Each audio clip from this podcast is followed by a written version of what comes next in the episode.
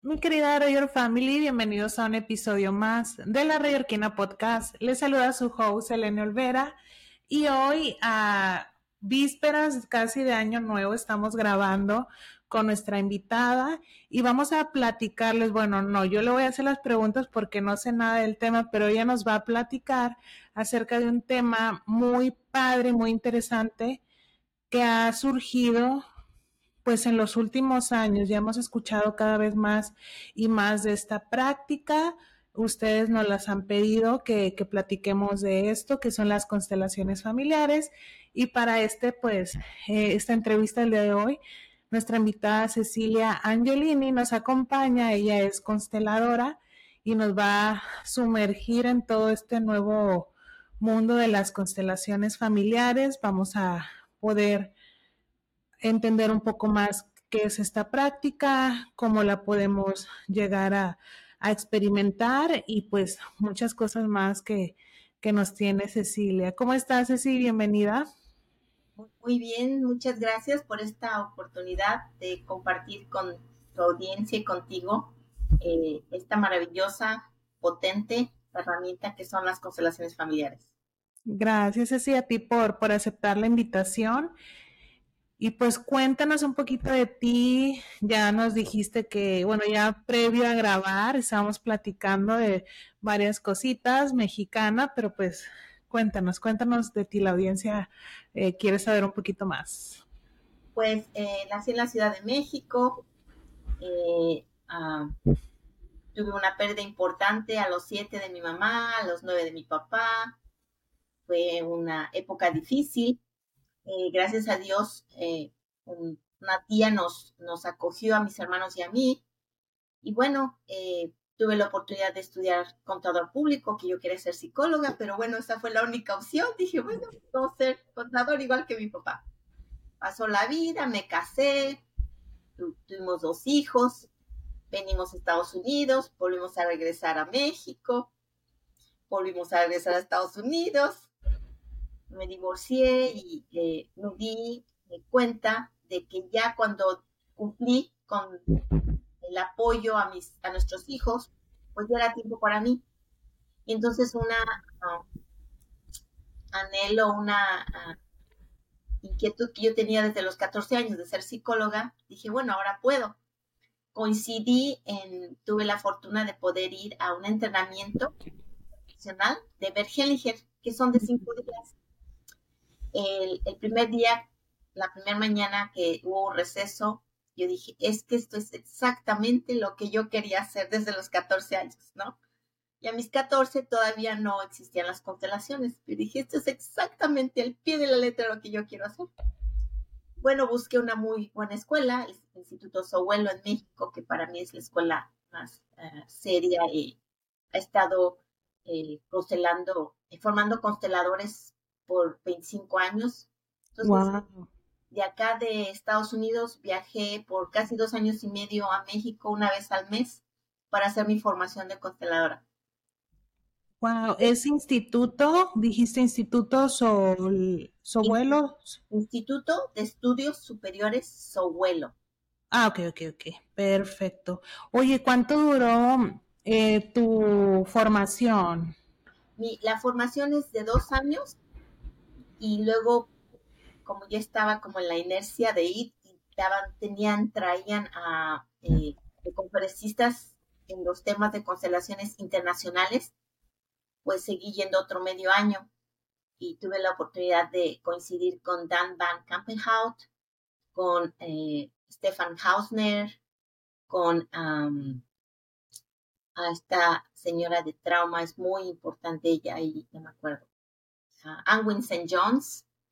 Entonces tuve, tuve la oportunidad de tomar entrenamientos muy importantes con personas de mucho conocimiento y mucha experiencia. Wow. ¿Y cuándo fue esto? ¿En qué año? Eh, yo terminé mi certificación en abril del 2019. Wow. Yendo a México hasta noviembre del 19. Te tocó justo antes, sí. Perfect timing, antes de pandemia. De pandemia, sí. Y, Qué locura. Sí, cuando vine acá dije, ahora que yo quiero seguir aprendiendo. Y les, pedí a su abuelo que por favor hicieran más cursos. No, pero es que todo el mundo lo hacía presencial. Pues en febrero se viene la pandemia, en marzo cierran fronteras y en junio empiezan a dar clases en línea. Y yo Ay, feliz. Ya no me tengo que subir a dos aviones para ir a estudiar. Camino tres pasos y aquí estoy en mi. Y ahí estás. Ay, no, qué bien, qué bien. Fíjate que tocaste varios puntos que me encantan. Uno es, no se me hizo reflexionar así de una manera muy rápida de, de que tenemos inquietudes, a lo largo de nuestra vida tenemos inquietudes y hay inquietudes que a veces se quedan guardadas ahí y ya la vida y las decisiones y pues el día a día pues nos llevan a aventurarnos a otras o a tener diferentes aventuras que viene siendo educación, la familia y demás. Pero me encanta como escucharte y de la manera que lo dices como que bueno, ya después de, haber dedicado tiempo a tu familia, ahora pues te tocó también eh, tiempo para ti y que el tiempo perfecto de, encontrar esta práctica y que digas, esto era lo que yo quería hacer hace, eh, cuando tenía 14 años, se me hace como padre, un, un bonito sentimiento de que uno siempre, no importa qué etapa de nuestra vida estemos viviendo, pues siempre podemos llegar a retomar eso que a lo mejor en algún momento lo pensamos perdido. Muy padre, me encantó, me encantó escuchar eso. Y mira, desde constelaciones familiares, es, una, una maestra a mí me dijo, es una filosofía de vida. dice, pero ¿cómo es una filosofía de vida? Sí, es una manera de afrontar la vida, ¿no? Eh, y está esta, esta idea de que eh, todo es perfecto como es, con lo lindo y lo no tan lindo. ¿No? Y en constelaciones tenemos esta idea muy importante de que no es bueno, no es malo, simplemente es. Eh, yo a los 14 años no tenía la experiencia de vida, el insight que tuve a los 50 y pico años, 57 años, que estudié las constelaciones. Ya mi alma estaba más madura, mi experiencia, mi ah, evolución para ser consteladora, no a los 14. No a los 14. Entonces, fue perfecto que tuve que pasar por este todo este camino porque ahora me da herramientas para acompañar a alguien más. Sí. No tenía los 14. Entonces, todo es perfecto. Sí, todo es perfecto y es como debe de ser. Y ahora sí, cuéntanos, Ceci, ¿qué son primero las constelaciones? Las constelaciones familiares, ¿qué son? Porque yo pensaba, por ejemplo, que era una práctica muy nueva, no sé, yo la empecé a escuchar hace un año, año y medio, o probablemente dos. Pero luego dice, dije, de pronto tiene cinco años o un poquito más, pero ahorita que platicas 25 años, ya es mucho tiempo y como apenas estamos viendo en los últimos años ese empuje y esa difusión de la práctica. Sí. Y bueno, yo creo que ahora estamos más abiertos a otro tipo de herramientas que no sean solamente uno más uno es igual a dos, ¿no? Ya gracias a la física cuántica, que explica de manera muy sencilla para cualquier persona que no sea un científico que todo es energía y todos estamos conectados, ¿no? Hay unos rusos que también eh, ya probaron que nuestros, nuestras células están hechas de cristales y de agua y eso nos hace antenas. Somos una antena andando. Y con toda esta información, que todo es energía, está en el campo de información, es que nosotros podemos conectarnos a esa información y tener una constelación familiar. Pero bueno, me adelanté un poco, déjame te digo que es una constelación familiar. Es una herramienta sistémica que nos apoya a mirar cómo nuestro, nuestra ancestría, nuestra familia nos influye. Y muchas veces esta influencia es inconsciente. Y por ejemplo decimos, yo no voy a ser esto como mi mamá. Y hay, las primeras palabras que me salen son como mi mamá, ¿no? Eh, se llama sistémica porque estamos influenciados por sistemas, principalmente el sistema familiar. Y se le llama constelación porque somos parte, somos un elemento como las estrellas, ¿no? Somos un elemento dentro de esa, de esa, este, sistema. Y familiares porque el principal eh, sistema que nos influencia es el sistema familiar. Eh, a veces las personas me dicen, eh, y es que tengo que traer a mi familia para hacer una constelación. No, no tienes que traer a tu familia. Podría ser, pero no es necesario que traigas a tu familia para una constelación familiar. A veces he escuchado que recomiendan que uno vaya como, digo, si son como grupales y así, que vaya uno solo, que nadie te, como que no conozcas a nadie para que la experiencia pues surja de una manera diferente. Es lo que he escuchado, pero... Eh, ahí en la, en la constelación, uno de los elementos importantes es que el consultante, que es la persona que trae el tema, se sienta cómodo, ¿sí? Cómodo para poder explicar sus más íntimos deseos, eh, historia, ideas, ¿sí? Y solo si la persona está en total confianza es que va a poder explayarse. Sí.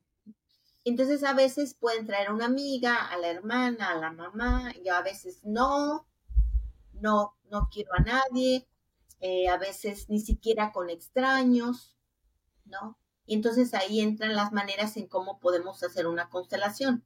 Puede ser individual, solo el consultante y la facilitadora o facilitador, o grupal, con eh, personas presenciales o por Zoom. Y también el individual se puede ser por Zoom o por presencial. Y esos son los formatos y depende cómo se sienta el consultante de manera más cómoda. Por ejemplo, cuando, ¿qué diferencias tú como consteladora has notado Disculpen que se oye la lavadora, pero es sábado y me tocaba lavar. Se oye ahí de fondo. Pero, eh, ¿cuál es la diferencia de una sesión individual? Hay mucha diferencia. O tú como, bueno, no sé, déjame la planteo la pregunta así.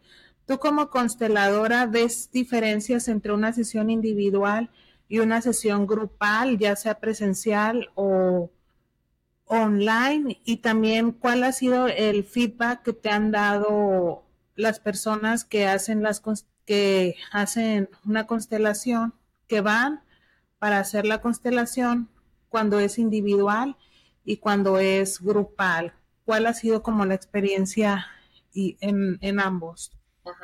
Cuando la hacemos individual, ya sea presencial o por Zoom, eh, se ocupan yo ocupo objetos, eh, anclajes que son, eh, pueden ser papeles o foamies que ponemos en el suelo para poner los diferentes papeles o imágenes internas. ¿Sí?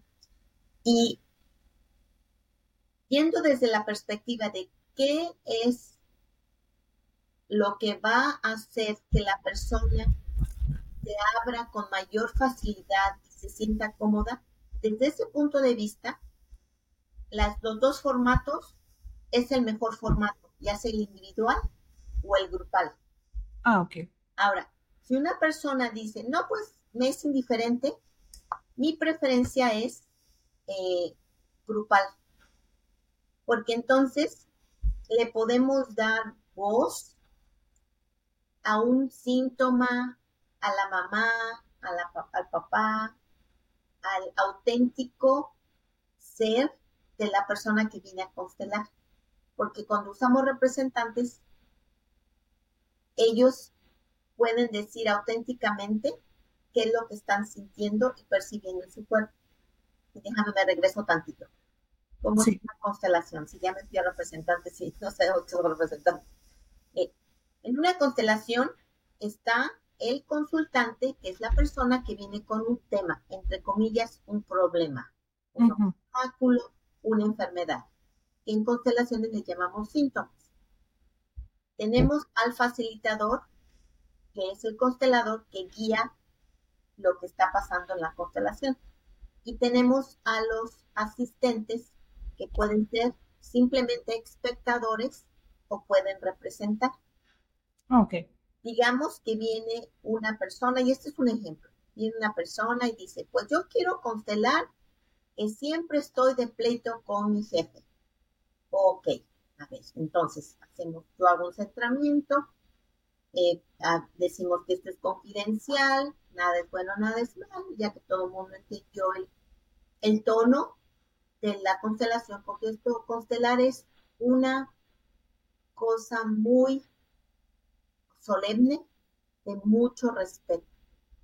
Muy Entonces, ponemos bien el, el tono de la, de la sesión. Entonces, a ver, le digo, a ver, escoge, o yo escojo, depende de cómo este, perciba la energía, escoge a alguien que te represente a ti. Entonces, de todas las personas, escoge a alguien. Y a ver, ahora vamos a escoger a un representante para tu jefe. Ponemos al jefe en el campo. Y entonces la indicación es en tu cuerpo, ¿qué sientes en tu cuerpo? Me duele la cabeza, me duele la pierna, tengo un nudo en la garganta, el stop, lo que sea, alguna sensación física, ¿no? Sí. Es ahí cuando el cuerpo percibe en lo físico qué es lo que está pasando en la emocionalidad. Bueno, entonces ponemos al representante del consultante y al representante del jefe. Y no se miran, no hay ninguna interacción ahí el representante del consultante puede ser el mismo consultante o otra persona. De siempre? No, de preferencia no. Ah, ok. De preferencia es escoger una persona que lo represente. Porque entonces este representante no va a tener filtros. ¿Sí? Va a ser una representación auténtica. Ah, ok, ok. Sí. ¿Qué está pasando con el ser del consultante, del que trajo el tema. Y entonces yo como facilitadora veo que no hay interacción entre, las, entre los dos elementos. Entonces yo digo, aquí hay algo que no checa. Entonces a ver, por favor, escoge un representante para alguien. Y escoge alguien. Y entonces el consultante del, el representante del consultante inmediatamente interactúa con esta persona. Con una energía de enojo, ¿no? Y entonces le digo, bueno, es que este representante representa a tu mamá. Con quien estás enojado, y esto es, esto es resumiendo, ¿eh? Con quien estás enojada, no es con tu jefe, es con tu mamá. Pero entonces, ¿qué haces? Lo proyectas en el jefe. Porque es más socialmente aceptable estar enojado con el jefe que estar enojado con la mamá. Con la mamá. La mamá me crió, me dio, se sacrificó, entonces, ¿cómo voy a estar enojada con ella, no? Y entonces ahí es donde entra el trabajo lindo. ¿Qué es lo que hay entre estas dos personas que las tiene en esta energía de no? ¿No? No, pues es que mi mamá se fue a trabajar cuando yo tenía tres años. Bueno, tu mamá se fue a trabajar para darte de comer. ¿Viviste en un shelter? No. ¿Te quedaste sin comer? No. ¿Te veías Santa Claus todos los años y los Reyes Magos? Sí. No. Y luego vemos que la mamá perdió a la mamá a los tres años. Entonces toda esta información, el consultante le empieza a mirar y dice, ay, para empezar no la tuvo tan fácil mi mamá. Y sí, yo no anduve rodando en las calles sin casa, ¿no? Y entonces ahí se empieza a dar la reconciliación y esta persona empieza a mirar desde otra manera la hija como por qué la mamá no pudo estar más presente como a ella le hubiera gustado. Sí. ¿Sí? Entonces ahí es la reconciliación y ahí acaba el tema. Por lo general, por lo general, ahí se termina la constelación. En mi experiencia personal, les pongo una eh, tarea, una actividad sugerida, donde ellos pueden reforzar lo que vimos en la constelación. y quedo disponible 21 días por si algo le surge. No para analizar la constelación, ni para hablar de ella, pero simplemente a lo mejor tengo mucho sueño o no me da hambre, algo, ¿no? Sí. Entonces existe esa contención. Estos dos elementos son adicionales que yo hago que hasta donde yo sé ningún constelador lo hace, pero por experiencia personal y por tanto que he estudiado, eh, puedo percibir que este trabajo de constelar, tener estos dos elementos, eh, va a sumar a que la persona pueda hacer el cambio, ¿sí? A que se pueda recablear. Y entonces, ¿qué pasa en este caso? Quizás, como la persona ya resolvió su situación con la mamá, ya no va a ir a pelear con el jefe. Sí. Quizás, ¿no? Con el jefe o con, no sé, con el de la tienda y con el lechero y con... Con otra persona. Con todo el mundo, quien estaba ella proyectando el enojo contra la mamá, por ejemplo, ¿no? Y en una sesión de constelaciones familiares, puedes mirar y arreglar temas que quizás en una atención psicológica tome años. Ojo, hay situaciones en las que sí hay que hacer un seguimiento psicológico. En este mismo ejemplo, ¿no? Ya la persona vio que la mamá, la hija vio que la mamá perdió a la mamá a los tres años, la abuela se fue a los tres años, este, que, que la mamá hizo todo lo posible porque la hija tuviera todo lo indispensable y sigue mal, sigue con el coraje. Y ya no hay más que hacer en la constelación. Eh, lo que yo hago es mandar a las personas con un psicólogo. En este caso, ya se requiere un tratamiento psicológico. Sí. La persona no sale. Pero entonces, la persona, la consultante, la hija puede ir con el psicólogo y decirle, mira, yo tengo una situación con mi mamá. Y hice directamente a ese trabajo. En lugar de pasar cinco años viendo por qué se enoja con el jefe, sí. cuando tiene que ver con la mamá, no con el jefe. Sí, sí como un filtro, es como vas filtrando emociones, vas llegando. Es más puntual. Sí. ¿sí? Por lo general, por lo general, eh, la situación se resuelve en una constelación. Ahora, no puedo en una constelación resolver mi vida entera. ¿Cuántos años y cuántas situaciones nos trajeron a ser quienes somos ahora? No puedes hacerlo en una constelación. Te apoya mucho y te da una mirada para ahora ver diferente. En este caso, ¿no? De la, del enojo. Bueno, la muchacha ya aprendió que no era el enojo directo con el jefe, era con alguien más. Entonces quizás la próxima vez que ella se enoje con alguien o con algo, puede decir, a ver, ¿con quién sí es el enojo? Porque ya tuvo el aprendizaje que no fue directo. ¿sí? Entonces, en una sesión de constelaciones no solamente se resuelve, se puede resolver una situación, sino también te enseña a mirar sistémicamente tu conducta. Y entonces ya te puedes tú analizar y decir, a ver, ¿qué está pasando aquí? ¿Sí? Es realmente constelaciones es una herramienta súper poderosa, súper poderosa. Se me hace bien interesante porque con el ejemplo que nos das, pues ya hay mucha apertura a indagar bien en nuestras emociones. Ves, a veces nos pasa que incluso estamos enojados con nosotros mismos por una decisión que, que tomamos, o no sé, pasa que a veces quieres tomar una decisión, pero no la tomas tú, la tomas porque te la sugiere otra persona y luego estás enojado por algo, por eso, pero luego ya reflejas tu enojo en otras personas o en otras cosas, entonces es como que un clavado al interior, así como a ver y desmenuzar la emoción y ver pues realmente el origen de, se me hace se me hace súper interesante, súper, súper interesante. Ahorita que decías, me surgieron eh, unas preguntas.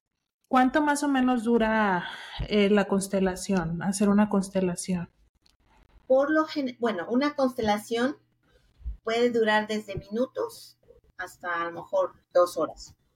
Don Hellinger el creador de las constelaciones familiares y él integró las constelaciones a base de mucho conocimiento, programación neurolingüística, campos mórficos, chamanismo, la gestal, análisis transaccional, eh, psicología, hipnosis, psicoterapia, muchas, teoría de sistemas, eh, este, teoría de la comunicación, muchos. Y ya se me olvidó que me dijiste cuál era la pregunta, me fui con explicar. Ah, no, de como cuánto tiempo dura una constelación. Entonces, ah, sí, ya me acuerdo. Bert Hellinger podía mirar a alguien y decirle, repite esta, esta frase. Y la persona repetía la frase. Y esa era la constelación. Eso se le llama constelaciones de una sola frase. Entonces, no sé, cinco minutos, pero que además Hellinger te veía y ya sabía cuál era tu problema. Simplemente verte, sí, cómo actúas, cómo llegabas, cómo sentabas, a quién mirabas primero, ¿no? Entre él y Sophie Hellinger, ¿no? Entonces puede ser entre, no sé, cinco minutos. Claro que no creo que haya muchos consteladores con esa capacidad aún, ¿no? Todavía estamos ahí aprendiendo. Eh, hasta, yo me he tardado hasta dos horas. En cualquier, en cualquier eh, rango entre cinco minutos y dos horas, ¿no? Por lo general es una hora. Por lo general las sesiones de constelaciones duran una hora, ¿sí? Eh, yo encuentro difícil en mi caso ah, decir voy a hacerlo en una hora. Porque qué tal que el consultante va despacio, ¿no? Toma tiempo en que esta persona, volviendo al ejemplo de la, de la mujer que estaba enojada con su mamá, con el jefe, pero era con la mamá, da un poco de tiempo para que ella siente qué significa que la mamá perdió a su mamá, a la abuela, a los tres años, ¿no? ¿Cómo pudo haber sido la vida de esa niña, o sea, de su mamá, sin su mamá a los tres años? Entonces eso como que toma tiempo, no es nada de, no, pues sí se la pasó mal. Es como no darle tiempo. Y ahora, a ver, procesa también que tu mamá trabajó, no sé, 18 horas al día, o whatever, ¿no? Sí. Para que a ti nada te faltara. Por eso no estuvo presente porque estaba ocupada para que tú tuvieras todo lo necesario, ¿no? Entonces también eso como que toma tiempo, ¿no? Entonces, yo me voy despacio, yo me voy despacio. Hay otras personas que dicen, a ver, aquí está un, problema de mamá, vamos a hacerlo más rápido y lo hacen más rápido. A mí me gusta irme despacio. Entonces, varía, varía el tiempo, depende de la situación. Sí, sí, sí. Y otra pregunta que me surgió ahorita, eh, ahorita nos dabas el ejemplo de, esta persona y el enojo con el jefe o la jefa, que eh, el ambiente en este ejemplo era grupal. Por ejemplo, digamos, yo digo, Ceci, me gustaría hacer una constelación y pues voy a sola. Ahí cómo es la dinámica cuando es individual. Cuando es individual, el mismo ejemplo, pondríamos dos objetos, ¿no? Pondríamos dos objetos eh, en un, son los tableros que delimitan el, el campo. Entonces, sobre el tablero ponemos los objetos, ¿sí? Y dejamos que la persona, bueno, yo si es individual, presencial, ella coloca los objetos, ¿sí? Si es ah, por Zoom, yo le digo, cierra los ojos y donde tú sientas que bajo al muñeco, ahí lo pongo en el tablero, ¿sí? Sí. Y de alguna manera, esto que vimos, de que no hay interacción entre el, el objeto del el objeto del consultante y el objeto del jefe se da, ¿no? Cómo está vestido el objeto, qué distancia hay entre ellos, qué te, qué, cómo se siente este objeto con respecto al otro, ¿sí? Entonces ahí podemos ver que no está pasando nada. Entonces ya cuando metemos al otro objeto, el, la energía cambia. La energía cambia. Eh, se puede percibir tristeza, enojo. Cuando traemos al objeto, es la representación de la energía de la persona que viene con lo que nos produce esa persona. Y entonces básicamente sería, sería lo mismo, nada más que en este caso, bueno, los objetos no hablan, pero yo puedo percibir y preguntarle a la consultante, al consultante, percibo eh, que aquí el objeto está neutro con respecto a ti. Entonces ella me puede decir sí, no. Percibo que eh, este objeto está más involucrado contigo. Sí, no. ¿Tú qué percibes? Por ejemplo, ahí ella puede decir, pero es que mi mamá, tarara, tarara, tiene ese sueño. ¿Sí? Es bien interesante la palabra percepción y no, últimamente he meditado o he tratado de reflexionar en eso porque digo, bueno, igual con los, bueno, estoy embarazada, tengo 32 semanas, ya había platicado y siempre estoy, a ver, no, les digo a mis chiquitines, no podemos, no, no podemos comunicarnos hablando porque en este momento no podemos hacerlo, hablar tal cual, pues porque están en la pancita y así. Pero le digo, vamos a comunicarnos de alguna manera, podemos comunicarnos de alguna manera y ahí les empiezo a hablar. Digo, a ver, comuníquenme esto y comuníquenme esto otro y les hago preguntas y así. Y trato de, de hacer esa práctica porque me, luego mi mente vuela, mi mente se aloca y vuela. Digo, bueno, ¿cómo se comunicaban antes hace cientos de años, miles de miles de años antes de que existiera pues la palabra, la escritura y demás? Y empiezan, bueno, con el pensamiento. De pronto hasta la palabra telepáticamente suena muy en ficción y un poco alocada, pero pues también los pensamientos uno puede, si, si trabajara y desarrollara ese lado que no conocemos, porque hay tantas cosas que no sabemos que el cuerpo humano puede hacer, digo, si lo practicáramos, y, y empiezo así como que, bueno, sí, también la, la apertura ahorita que dices la palabra percepción, sí, bueno, que estoy percibiendo de la otra persona, incluso nos pasa, o sea, no es algo del otro mundo, nos pasa es que llegas, llegas a un lugar y dices, ay, la casa se siente rara o esta persona me, me dio este feeling o algo, o sea, empezamos a tener esos pequeños tintes de percepción, unos lo tienen más desarrollado, otros no lo tenemos tan desarrollado, pero me gusta mucho que lo haya sacado a colación porque es real, o sea, la percepción es algo que entre más lo vamos practicando de alguna manera, más podemos llegar a entender sin conocer el otro lado, la otra historia a, a la otra persona. Y el cuerpo es una máquina maravillosa que puede censar la información y entonces nos las permite interpretar si estamos escuchando. Si estoy escuchando, puedo mirar a un perrito y saber, no sé, que quiere salir al baño o que quiere que lo cargue, ¿no?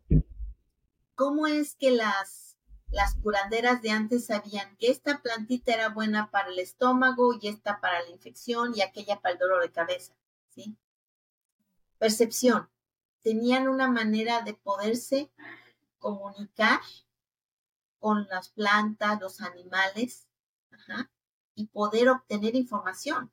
Lo mismo pasa con las personas. ¿Cuántas veces nos ha pasado que le hablas a alguien y dice, ay, pues es que estaba pensando en ti. Estoy percibiendo que quiere esa persona que yo le hable, entonces le hablo y entonces estamos comunicándonos. claro, y con los bebés, claro que hay una comunicación. Todo lo que tú haces como mamá, todo lo que piensas, ahí están los bebés. Ahorita los bebés no saben que no son ellos.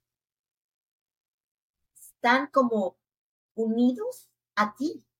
Sí. Todo lo que les dicen, lo que piensan, lo que sienten, son parte de ti. Y que ya no quiero llorar. Qué lindo. Oye, otra, eh, otra preguntita. Em, tú ya, tú ya has tenido, ya, no como consteladora, pero tú has sido participante de una constelación familiar o muchas veces en la formación, en la formación, este, nos constelaban a nosotros y luego nosotros constelábamos. Sí, yo, esa es una de mis eh, terapias favoritas, constelaciones. Yo como, como consultante, ¿sí? Eh, gracias a Dios tengo muchas eh, amistades en las que confío para que me constelen. No, si yo constelo al menos una vez al mes.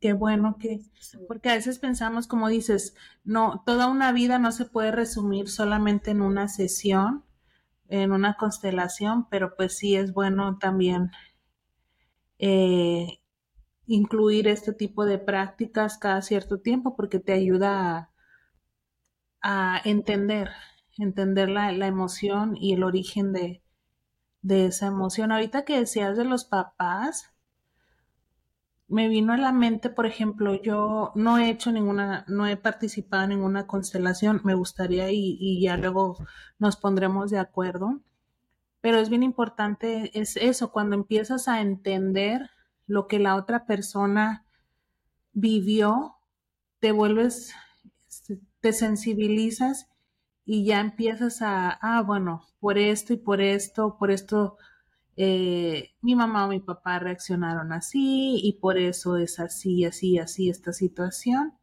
Y ya como que también eso te, te da una tranquilidad porque ya lo ves a través de un poco del conocimiento y la comprensión. Cuando no tienes eso, pues ya empieza uno a, a, no saber pues la dirección que tomar. y mira, aquí hay al menos de los que estoy consciente, dos elementos importantes. Uno es eh, entender que las conductas, esto desde constelaciones, que las conductas y los eventos que suceden, que la persona tiene, están influenciados por fuerzas que no conocemos y no sabemos, ¿no? Eh, y otra parte es eh, estaba escuchando, bueno, yo estudio mucho y tomé una clase de trauma de dos días de una persona muy, de muchos conocimientos, un doctorado acá, un señor de 80 años con experiencia, bueno. Y él enseñaba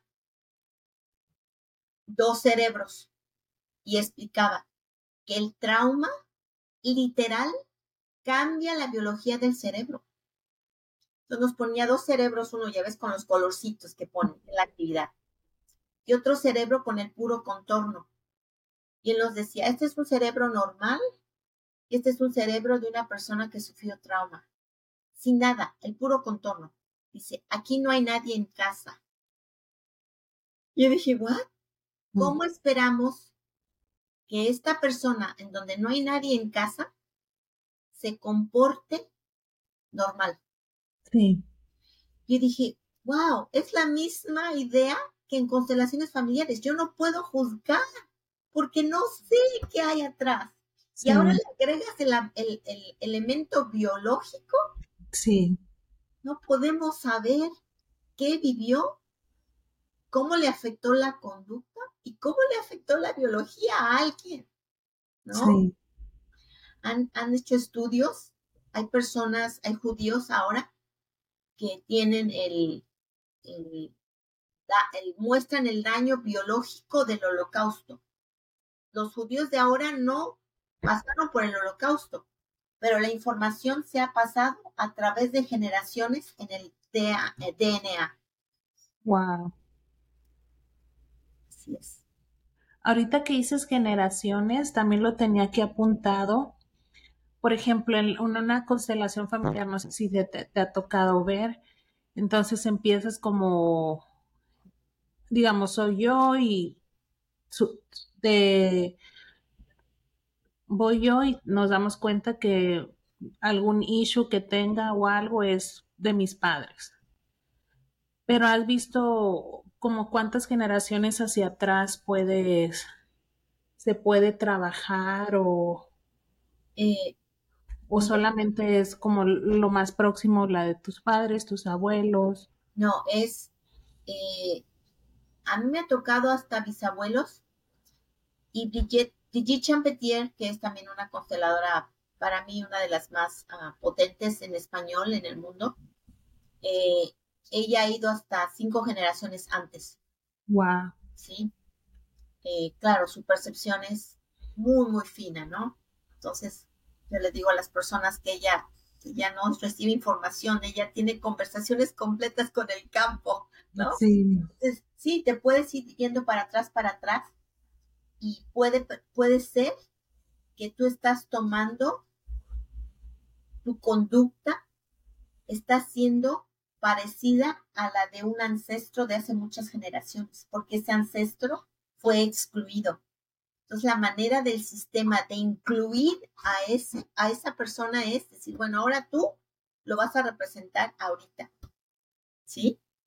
Entonces miramos hacia atrás, honramos e integramos a esa persona para, la que, para que la de ahora se pueda liberar y pueda ser ella misma desde el aquí y el ahora, en lugar de estar acá. Sí. Ahorita nos dabas un ejemplo, nos dabas el ejemplo de la persona y el jefe, pero en las que tú has hecho, si nos pudieras compartir algún otro ejemplo de lo que tú hayas vivido que te haya súper impactado, igual no nombres por respeto pues a, a las personas involucradas, pero alguna experiencia que tú como consteladora hayas visto en el momento de hacer esta práctica que esa o esas personas vivieron? Eh, Creo que uno de los temas que más me he encontrado es eh, alguna herida profunda de la niña o el niño interior con la mamá. ¿Sí? Entonces, ¿qué pasa? Ese niño o niña se queda como principal y sigue actuando ahorita en lugar de que el adulto tome cargo. ¿Por qué? Porque esa, esa herida no se ha mirado, ¿sí? Y entonces la persona, por ejemplo, no puede encontrar una pareja, no puede encontrar un trabajo, eh, en su profesión no se puede desarrollar, ¿sí? En constelaciones también decimos que los niños ni manejan dinero ni pueden tener pareja. ¿Sí? Entonces, si yo estoy todavía como en, la persona, digamos, tengo 63 años, ¿no? Si yo de 63 años todavía estoy en el la tristeza, el coraje de que mi mamá no me dio a los cinco años, ¿sí? Todo lo miro con esos lentes. Sí. ¿No? Entonces, si voy a, a, Walmart y el, por alguna razón alguien se me mete en la fila, inmediatamente me voy a que mi mamá no me ponía atención, ¿no? Y entonces este fulano, ¿por qué se me mete en la fila? Pero no es el fulano que se me metió en la fila. Es que todavía estoy sentida de que mi mamá no sé, no me cargó, no me vio, lo que sea, ¿sí? Entonces, regresando allá y reconciliando esa parte, es que ahora el adulto se puede hacer cargo de ese niño, de esa niña y actuar desde el adulto. Y entonces, en lugar de enojarme porque el señor se me metió en la fila, pues digo, bueno, es que el señor tenía prisa. ¿Y qué importa? No, no es una cosa de vida o muerte que alguien se te mete en la fila en Walmart. Sí. Algo, ¿no? ¿sí? Entonces, ese es un tema que creo que es uno de los más importantes. Sanar eh, heridas de la niña o del niño. Que puede haber varias etapas, ¿no? La niña de tres, la niña de siete y la, y la adolescente, por ejemplo, ya tenemos tres en la misma persona. Sí. ¿Sí? Entonces, esa es una de las, eh, de los trabajos que he visto que más te contribuye a alguien. Poder reconciliar y empezar a sanar a esa niña o ese niño. Y yo ahora como adulto me hago cargo. Ya no voy a esperar que mamá lo haga, porque bueno, además ya no se puede, ¿no? Pero yo internamente te puedo dar ese cariño, esa confianza, esa contención que no tuviste. Y entonces empiezas a ver las cosas diferentes y actuar como adulto, no como niña o niño en berrinche. Y ahorita que dices eso, a veces me ha tocado a mí hacer un trabajo bien difícil, por así decirlo, en, en entender mis emociones. Mi familia va a estar súper 100% de acuerdo. Yo cuando era una adolescente era la más corajuda, la más enojona, todo me desesperaba, el calor, el frío, todo. Mi mamá me decía, si tú estás bien, todo está bien, pero cuando tú estás fastidiosa, es como si fuera una nube negra por toda la casa y así. Y nadie me cree cuando ahorita estoy he mejorado un poco y voy en mi camino de mejora continua. Para las personas que me conocen ahora y les platico cómo era la Selene de hace años, dicen, no lo puedo creer, no lo puedo creer. Pero es un trabajo que ahorita que dices cómo sanar nuestro niño interior o, o, las situaciones y emociones que cargamos, desde esas etapas tan tempranas de nuestra vida, ahorita hasta digo, hasta, hasta me cansé un poco solo de imaginarlo, decir, estamos cargando esta emoción o este sentimiento como si fuera una bolsa gigante con piedras toda nuestra vida y ya tengo 30, 40 años, ¿por qué sigo cargando algo tan pesado? Cuando lo más fácil, entre comillas, sería pues dejarlo ir, pero para dejar de eh, dejar ir esa emoción o ese sentimiento o ese feeling, pues también requiere un, trabajo que pues tampoco es el más fácil del mundo, pero pues se puede, se puede lograr. Cargar, qué cosa tan importante, cargar algo que no nos toca cargar, que no tenemos que cargar, nos hace ir más lentos en la vida. Y quizás estoy mirando esta carga y entonces me estoy perdiendo del aquí, el ahora y las oportunidades que se me pueden estar presentando. Porque tengo mis lentes así, viendo mi carga y no veo nada más. ¿Sí? Muy importante soltar la carga. ¿O a quién estoy cargando? Yo soy la mayor y yo me tengo que hacer cargo de mis hermanos o yo soy la hija única, entonces yo tengo que cuidar a mi mamá. Y hay de cuidar a cuidar. Sí. Cuidar como hija o cuidar como si yo fuera la mamá de mi mamá, ya estoy en desorden. Sí. Ya no estoy en mi lugar de hija aquí enfrente. Estoy atrás en lugar de la abuela. Y si estoy acá atrás en lugar de abuela, aquí enfrente, ¿quién está? Yo no estoy. Y no estoy para la prosperidad, ni para la abundancia, ni para la pareja, ni para mi familia, ni para mi esposo, ni para mí, ni para nada. Estoy acá atrás. Ese es uno de los, uh, los órdenes del amo, estar en mi lugar. Aquí, no acá. Vaya, ah, sí. Porque mi mamá tiene una mamá, que no soy yo. Sí.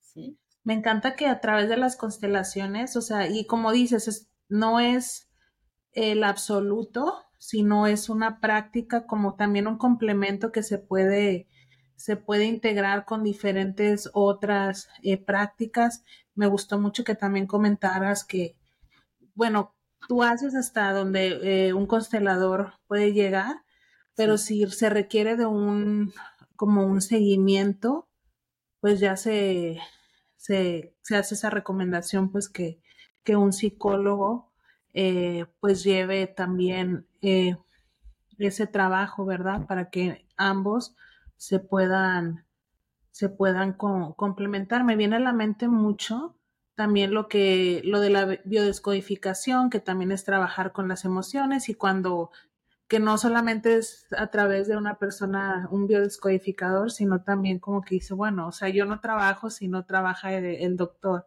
el especialista. Entonces me encanta en este momento eh, ver como que esos, esos equipos que se hacen de diferentes prácticas, pues para poder seguir viendo el desarrollo emocional humano. Me encanta, me, la verdad me, me, gusta mucho la dirección que está tomando eso. Yo sé, yo sé que muchas personas que nos están escuchando ahorita están algo escépticas porque a pesar de que en este caso las constelaciones tienen 25 años aproximadamente, es algo... más, más, tienen más tiempo. Solo, incluso su abuelo se formó formando con 25, pero las constelaciones ya tienen más tiempo.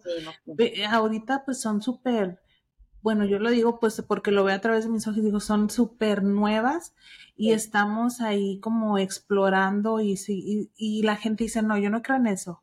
O, y se vale, se vale tener su propia opinión de diferentes cosas.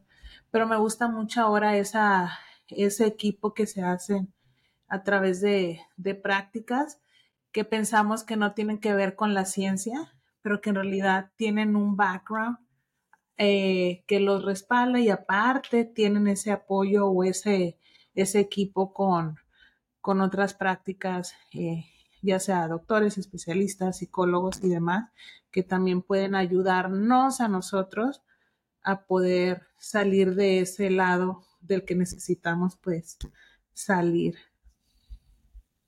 Y es que somos varios cuerpos, somos el mental, el físico, el emocional, el espiritual, el áurico, entonces el energético, todo esto ya está aprobado con, con máquinas. Sí. Máquinas y ciencia. Sí. También me viene mucho a la mente, bueno, yo eh, crecí y soy, eh, yo crecí en una familia católica, eh, misa los domingos, grupos juveniles y demás, y sigo, o sea, yendo a misa y todo y tratar de seguir las prácticas a, porque es pues lo que soy yo.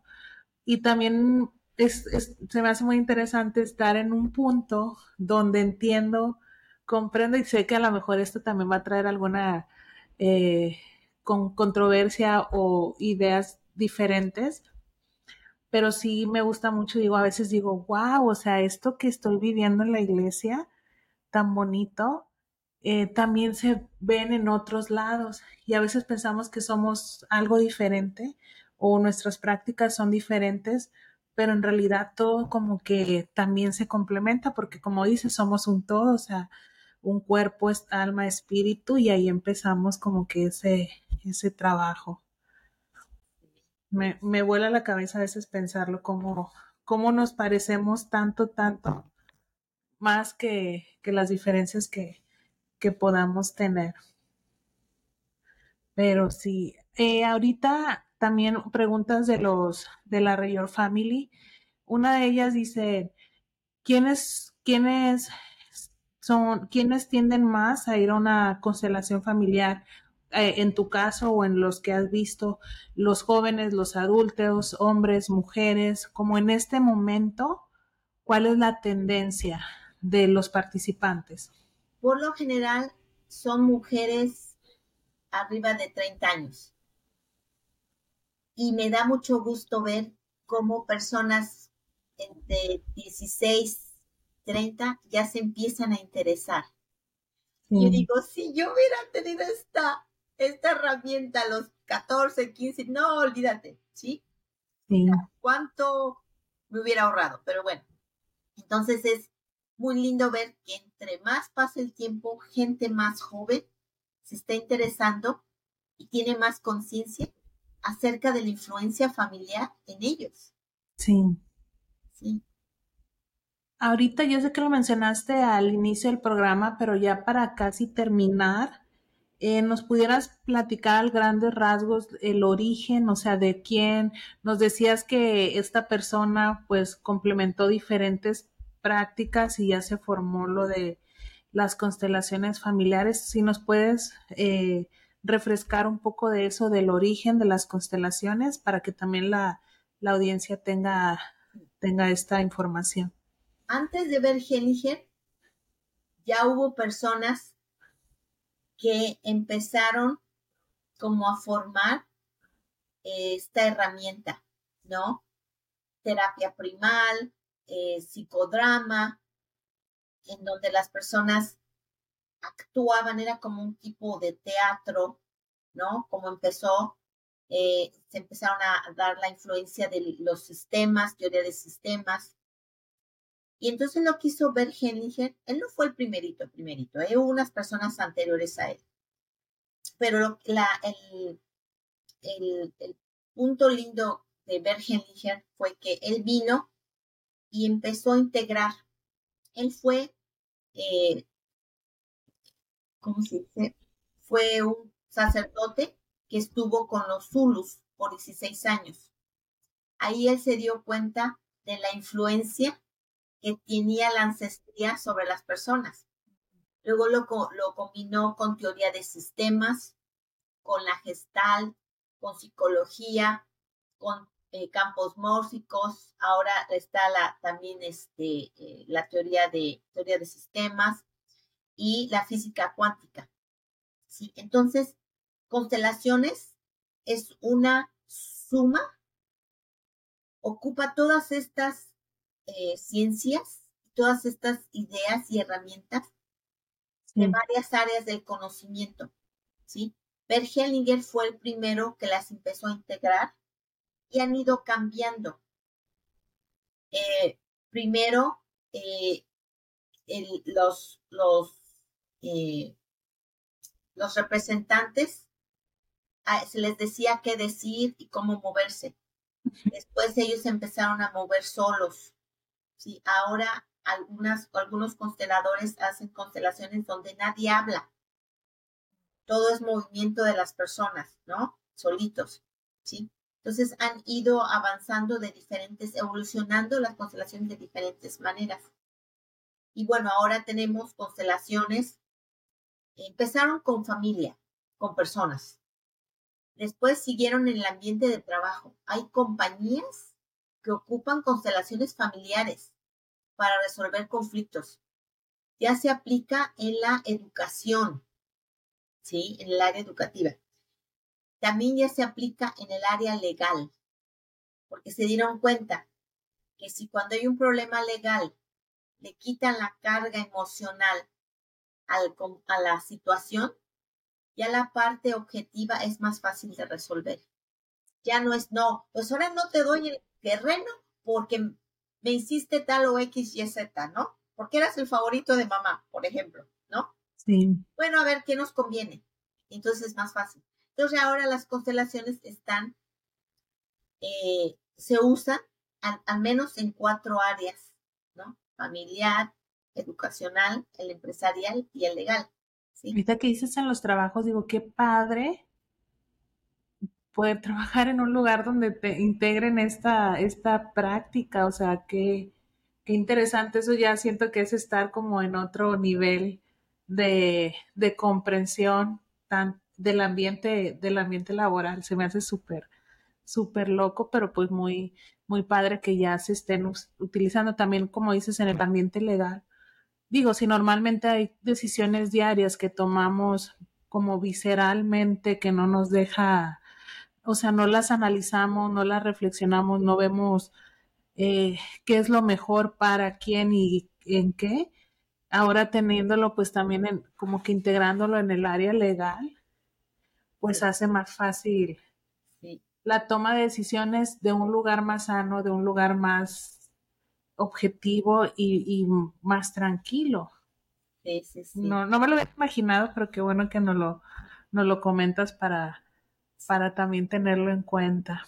Sí, pero Bergelinger fue básicamente el que el que creó las, las constelaciones familiares, todavía en ese momento todo el conocimiento psicológico podría ser sostenido en una mente, dijo la de Bergen Entonces tomó de todos lados, lo puso en la licuadora y nos dio constelaciones familiares. Familiares, qué, qué padrísimo. Y antes de terminar, Ceci, cuéntanos qué es lo que sigue para ti, qué vas a estar haciendo, cómo te vamos, cómo te podemos contactar.